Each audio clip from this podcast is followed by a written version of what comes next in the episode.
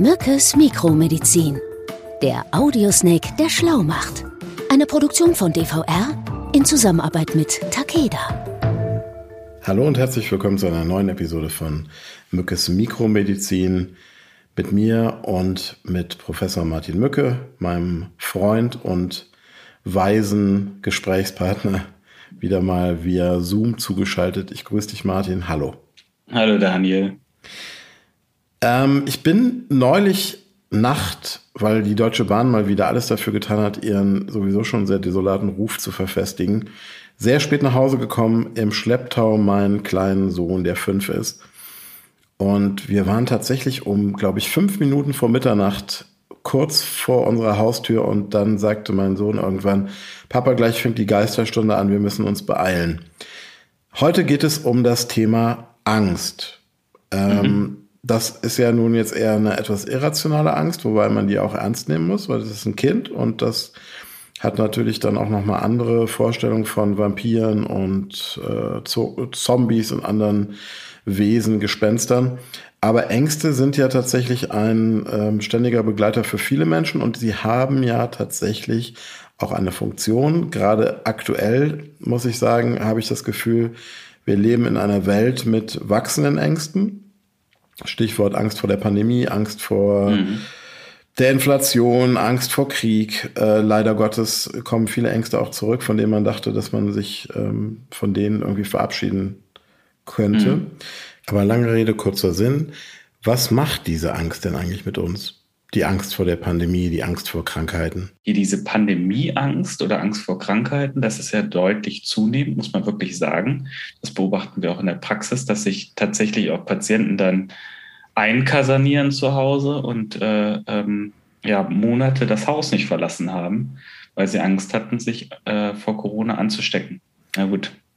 Gut, also ich meine, ähm, teilweise ja auch äh, auf behördliche Anordnung, mhm. aber du meinst jetzt auch tatsächlich heute noch, jetzt, wo eigentlich genau. ja die ähm, Beschränkungen aufgehoben sind, we weitestgehend. Okay. Ja, und das macht es halt auch so schwer, gerade für Patienten, die tatsächlich unter Angststörungen leiden, beispielsweise, da kommen wir ja gleich dann nochmal zu. Ähm, die, für die ist es jetzt äh, diese Lockerung der Maßnahmen tatsächlich auch ähm, ein Problem, ne, muss man sagen. Das heißt, bei denen wächst die Angst sogar noch. Okay. Ja. Sag mal, ähm, fangen wir doch mal ganz fundamental an. Warum haben wir Angst als Menschen und wie äußert sich Angst? Also erstmal ist Angst ein Gefühl, das uns vor Gefahren schützen soll und vor Risiken bewahren soll. Also der klassische, und, dieser, der, der Säbelzahntiger und also Steinzeit genau. und so. Mhm. Ja. Und Angst ist uns angeboren. Das ist erstmal ganz wichtig. Ne? Also mhm. insofern ist Angst erstmal eine gute Sache und sogar notwendig für jeden von uns. Mhm. Okay. Dann ist aber das Problem, dass es äh, natürlich auch irrationale Ängste, aber auch konkrete Ängste gibt. Ne? Und ähm, die speisen sich dann meistens aus unseren Erfahrungen. Also wenn wir beispielsweise ja, von einem Hund gebissen wurden, dann reagiert man womöglich dann auch fortan äh, ängstlich auf Vierbeiner. Mhm. Okay, kenne ich bei mir mit Pferden. Ich bin mal als kleiner Junge auf, auf so einem Ausflug mit der Kita auf ein Pferd gesetzt worden gegen meinen Protest und bin natürlich prompt runtergefallen auf so einen gepflasterten Hofboden. Und seitdem sind Pferde für mich so toll, viele Menschen, die finden, die lösen bei mir wirklich große Ängste aus. Also jetzt nicht so mhm. schlimm, dass ich mich dem gar nicht nähern kann, aber mich jetzt irgendwie auf den Rücken von einem Pferd zu setzen, no way, auf gar keinen mhm. Fall. Naja, das ist das halt. Ne? Wir äh, handeln dann vorsichtig und mit Bedacht, wenn wir dann halt eine schlechte Erfahrung gemacht haben.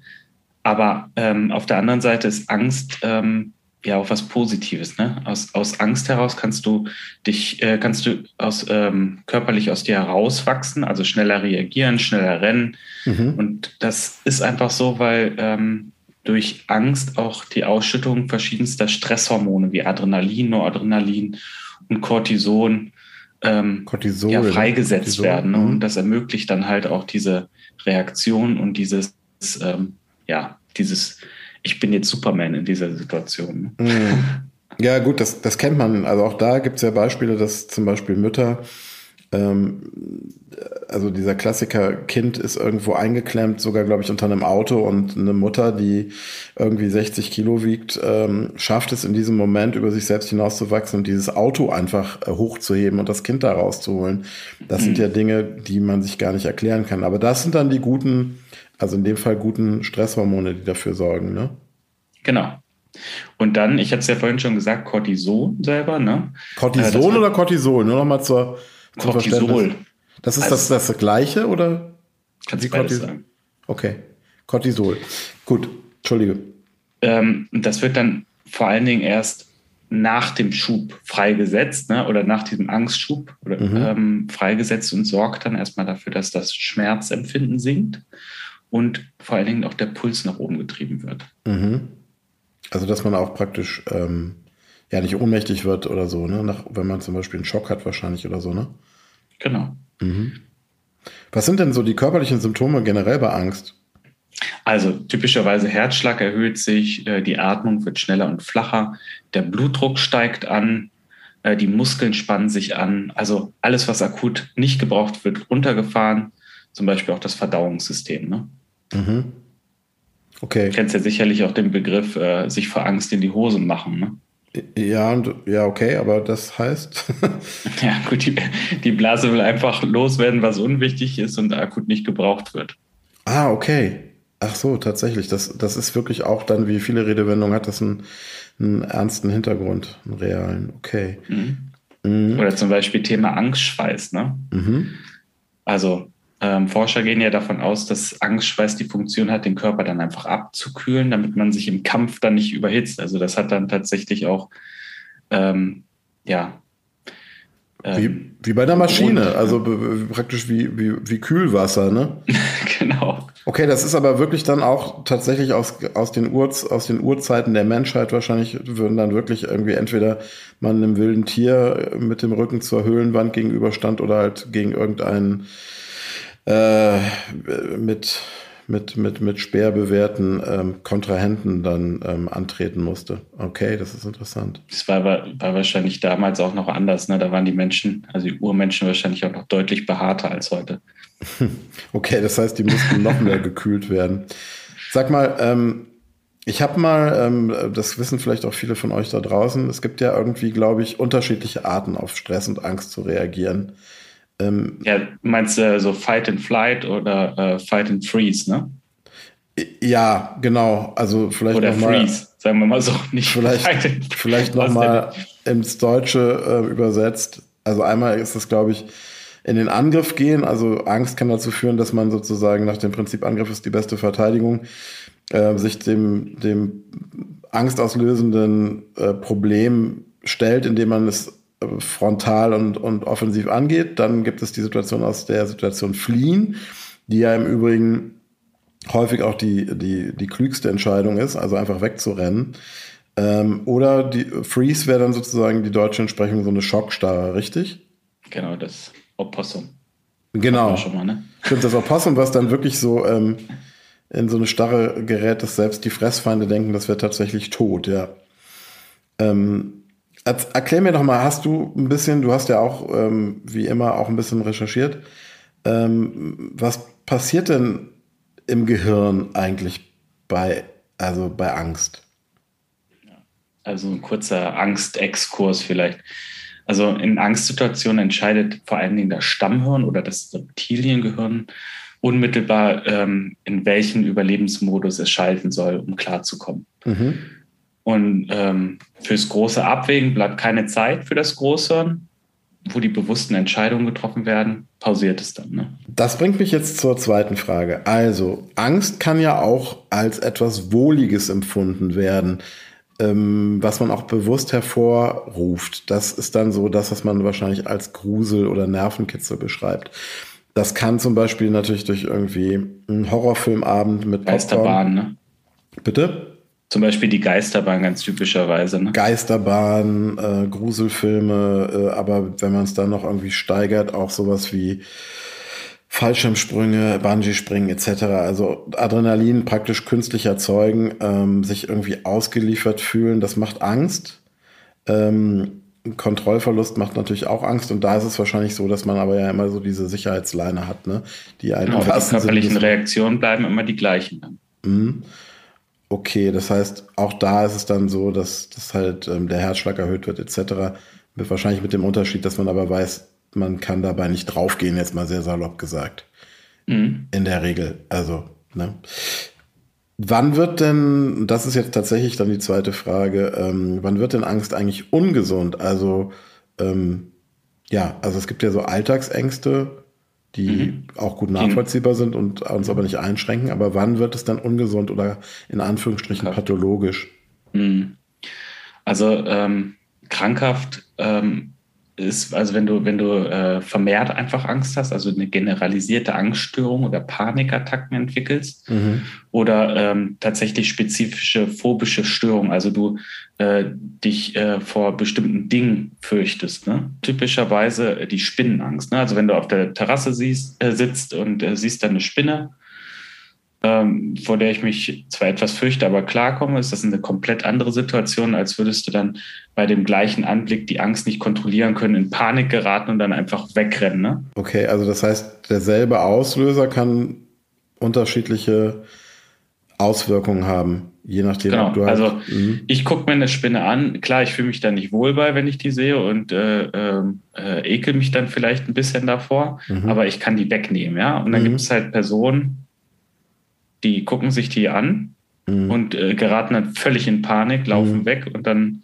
Kenne ich ja, jemanden. Ja. Es ist, ist wirklich schlimm. Und äh, die äh, haben dann auch die, ähm, damit wirklich Probleme. Ne? Wie kann man das, also kann man das definieren? Ängste. Kann man das definieren? Also gibt es irgendwie so, ein, so eine Faustregel, wann, wann aus so einer Alltagsangst, also wann das so kippt und wann man sagen kann, ähm, jetzt ist es mehr als eine Alltagsangst? Na gut, man kann generell sagen, äh, denkt man zum Beispiel mehr als die Hälfte des Tages über seine Ängste nach, ne? kämpft dann zum Beispiel mit den Symptomen Kurzatmigkeit, Herzrasen oder versucht dann Medikamente oder Alkohol ähm, zu nutzen, um das zu betäuben, also die, diese Gedanken daran. Mhm. Ähm, ja, oder äh, versucht dann alles äh, danach auszurichten, um sich nicht dieser Angst stellen zu müssen, dann ist das auf jeden Fall äh, pathologisch und man sollte sich dann auch äh, entsprechende Hilfe suchen, mhm. um diese krankhafte Angst dann zu behandeln. Okay, und äh, sag mal, diese Panikattacken, die ja auch tatsächlich ähm, nicht, also die sind ja auch auf dem Vormarsch, mhm.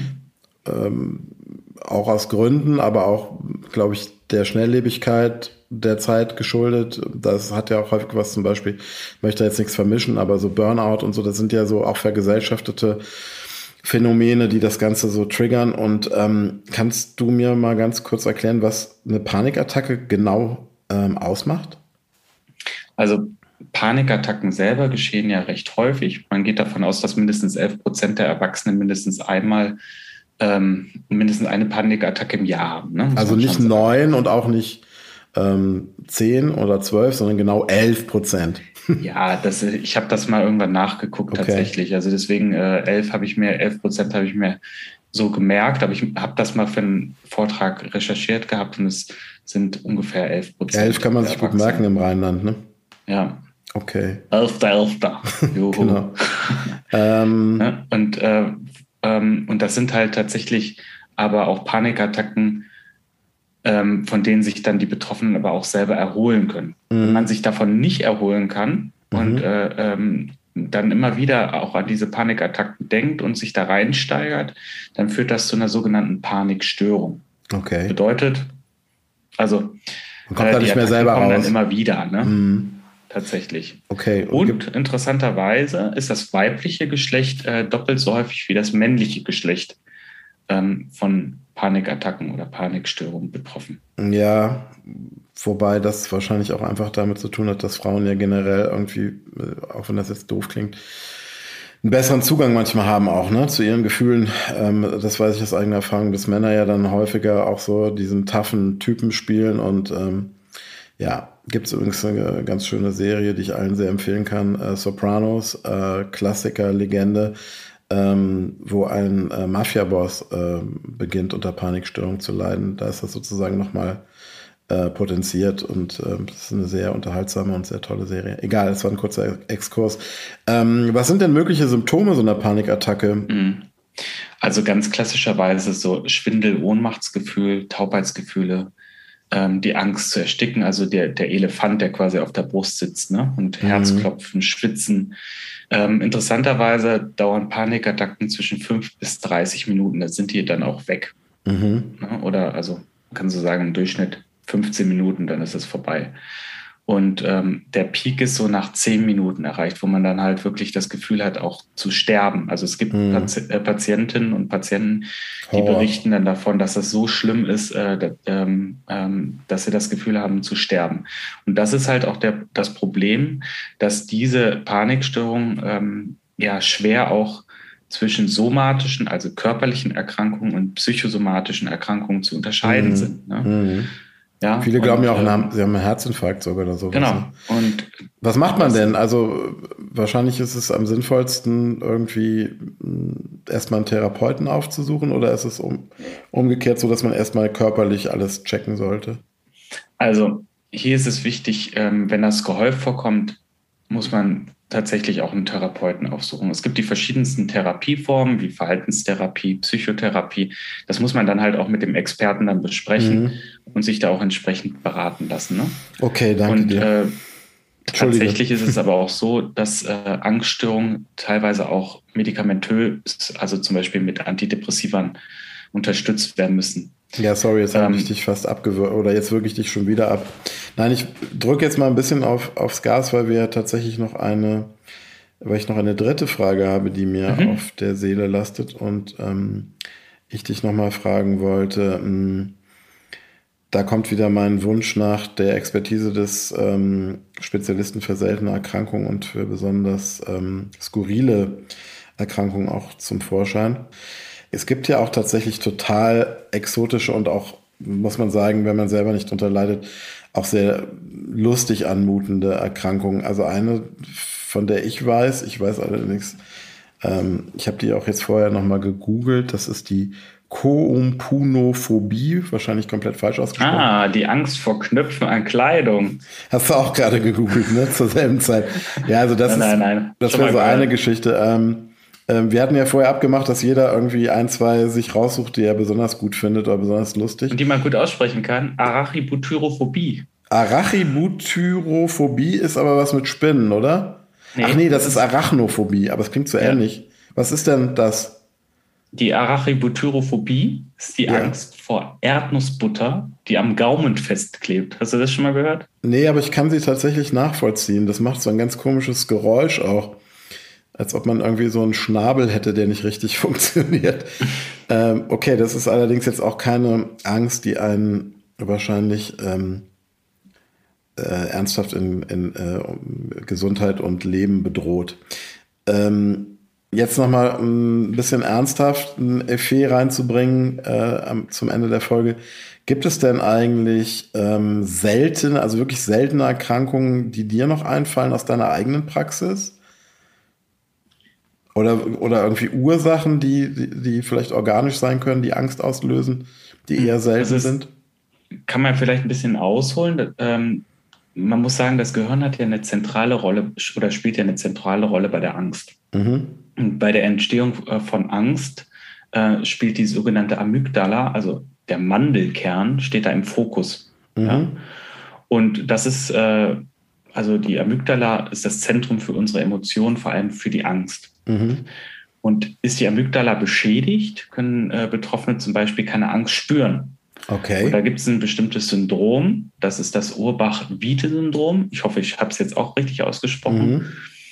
Und ähm, das ist eine äh, sehr selten auftretende Krankheit, wo der Mandelkern durch Verkalkung zerstört wird und dadurch auch ähm, jegliches Angstempfinden verloren okay. geht. Und, und, und, wie häufig kommt Betroffene das? können dann vor allen Dingen auch keine Angst in den Gesichtern anderer ablesen. Das ist ganz interessant. Und das ist genetisch bedingt, oder? Genetisch bedingt, ja. Okay, und, ähm, äh, und, und wie viele Leute leiden darunter weltweit? Kann man das sagen? Weltweit sind um die 100 Fälle bekannt ungefähr. Die erste Diagnose wurde im Jahr 1929 gestellt und dann auch beschrieben. Ne? Wow. Das heißt, ähm, das ist allerdings ja wahrscheinlich dann auch wirklich ein, eine Erkrankung, wo man am besten jemanden auch an seiner Seite hat, auch im Alltag, der einen einfach auch ähm, äh, bestimmte Situationen einfach ähm, vorhersieht oder auch einfach richtig deutet, weil ich könnte mir vorstellen, dass diese Menschen sich ja dann auch im Zweifelsfall in Gefahrensituationen begeben, weil sie halt diese, mhm. diese, diese natürliche Warn, diese natürlichen Warnsignale gar nicht richtig deuten beziehungsweise gar nicht empfinden. Wahnsinn. Okay, ähm, ich, ich danke dir schon mal. Mach nochmal die kurze klassische Zusammenfassung. Versuch mich kurz zu fassen. Also, ähm, Angst ist erstmal ein Gefühl, das uns vor Gefahren schützen soll und vor Risiken bewahren soll. Das heißt, es hat einfach auch eine wichtige und auch gute Funktion. Ne? Da werden bestimmte Stresshormone ausgeschüttet. Das ist auch schon seit Hunderttausenden von Jahren so. Ähm, das löst dann nämlich ähm, in bestimmten Stress- und Angstsituationen entweder ähm, den Angriff, die Flucht oder eine Schockstarre aus, je nachdem. Ähm, das ist von Mensch zu Mensch unterschiedlich und ähm, ja, sorgt einfach im Idealfall dafür, dass ähm, man äh, schadlos ähm, aus so einer gefährlichen Situation herauskommt. Dann gibt es ähm, natürlich auch den Grusel, das ist aber eher sowas, wo man ähm, ja durch Filme oder Geisterbahnen oder so sich so eine wohlige Angst ähm, absichtlich zuführt, wenn man so will. Ähm, Angst wird ungesund, wenn man einfach viel zu oft und zu lange drüber nachdenkt und dann aber auch körperliche Symptome entwickelt, wie zum Beispiel Herzrasen. Ähm, das kann auch zum Beispiel ähm, sich in eine Panikattacke oder ähm, ja, wiederkehrende Panikattacken kann das münden und dann sollte man dringend auch ähm, einen Therapeuten oder einen Arzt oder eine Ärztin aufsuchen. Ähm, genau. Ja, dann hoffen wir, dass zumindest jetzt in der aktuellen äh, Situation auf diesem Planeten unsere Ängste irgendwann mal wieder etwas weniger werden und sich mhm. bestimmte Dinge lösen, beziehungsweise wir müssen alle natürlich dazu beitragen, dass das so ist. Damit wir auch mal ein bisschen wieder Lust haben, mal einen Horrorfilm zu gucken, oder? Ja, und nicht das Gefühl hat, man guckt einen Horrorfilm und denkt, es ist eine Doku. Also ähm, mhm. das ist ja in letzter Zeit leider häufiger so. Ähm, ich freue mich sehr auf unsere nächste hoffentlich angstfreiere Episode von Mückes Mikromedizin und wünsche dir jetzt erstmal noch einen schönen Abend. Ich dir auch, Daniel. Mach's gut. Bis bald. Ciao. Ciao. Sie hörten Mückes Mikromedizin, eine Produktion von DVR in Zusammenarbeit mit Takeda.